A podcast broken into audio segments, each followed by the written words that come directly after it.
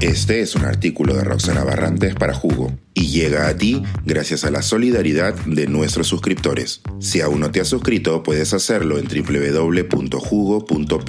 Ahora puedes suscribirte desde 3 dólares al mes.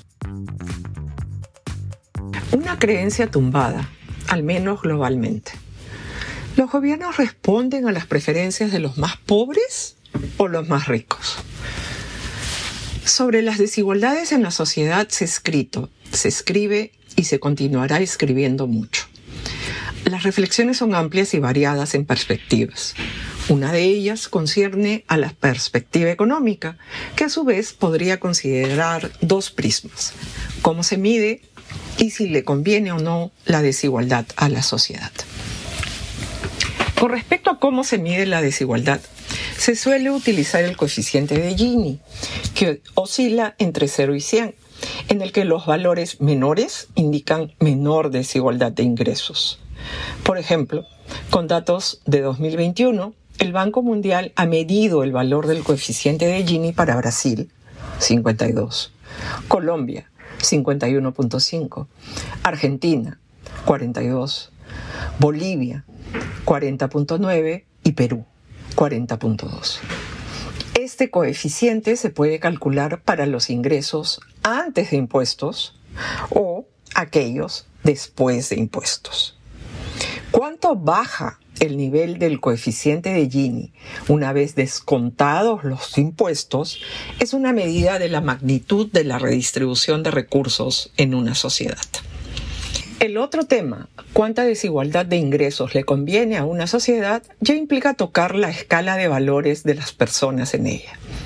Se puede argumentar que es necesaria cierta desigualdad para que las personas tengan los incentivos para dar lo mejor de sí y esforzarse para salir adelante. La validez de este postulado depende de cuánta movilidad social realmente experimenta una sociedad. Y esta la movilidad social es complicada de medir, pues se requiere datos de familias en diferentes puntos del tiempo y para varias generaciones. Estas reflexiones conducen a un asunto adicional que ya roza los temas de la economía política. ¿Cómo así las sociedades establecen sus políticas sobre desigualdad? En el mundo real, esto depende del proceso político. Se postula a elecciones con una determinada plataforma y el partido ganador la implementa al llegar al poder.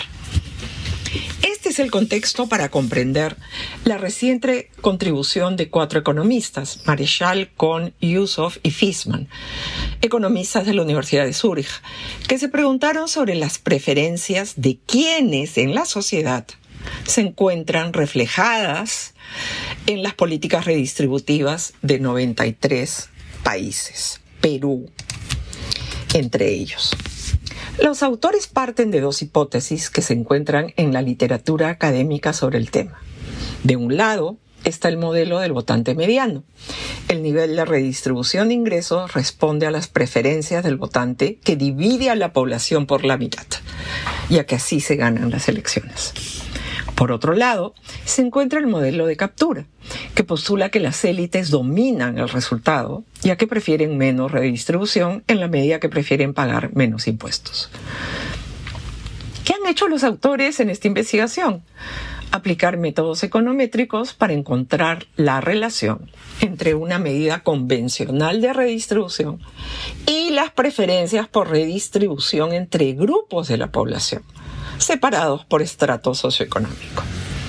La medida convencional de redistribución es la diferencia entre el coeficiente de Gini antes de impuestos respecto del calculado después de impuestos. Las preferencias por redistribución se obtuvieron de las respuestas a cuán de acuerdo están las personas con frases dentro del espectro que va desde abro comillas, necesitamos diferencias más grandes en los ingresos para incentivar el esfuerzo de las personas. Cierro comillas. A, abro comillas, los ingresos de las personas deberían ser más iguales. Cierro comillas.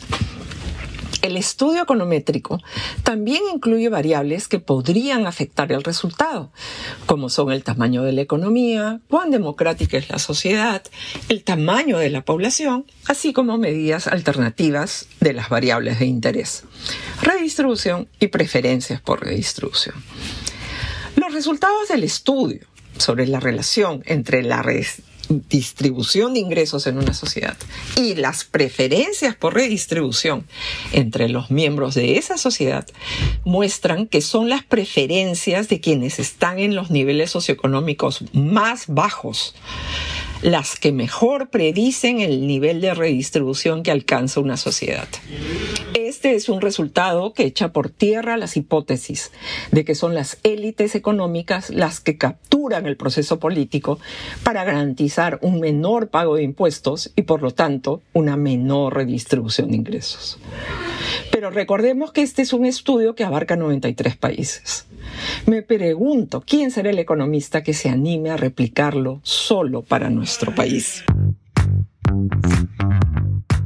Suscríbete a Jugo y espía en vivo cómo se tramó ese artículo.